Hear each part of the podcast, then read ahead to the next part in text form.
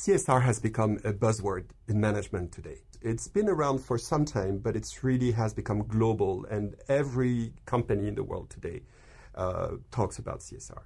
And the concept, which originally was born in the US and then came to Europe, has spread all around the world. But CSR remains a very tricky and fuzzy concept. For many people, CSR today is nothing more than the good old traditional philanthropy, which has been around for many, many years.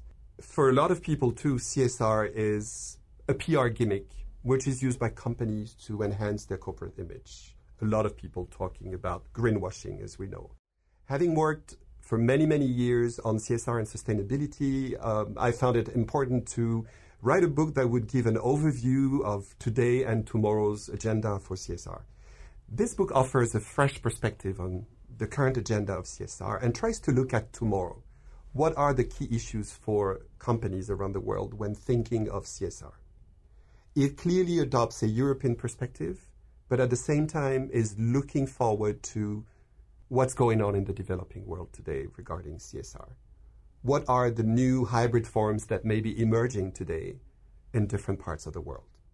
One of the main conclusions of the book is that clearly a critical issue for companies today is to tackle the environmental challenge and to go way beyond compliance and try to find a new model which would enable them to embed environmental sustainability into their strategy and operations. We see now some multinationals, some companies, family businesses that are starting to embed and to look for circular models, to look at nature as a model, to align with natural ecosystems. So this is one of the main blocks or one of the main aspects of the book is really to look at some of the best practices.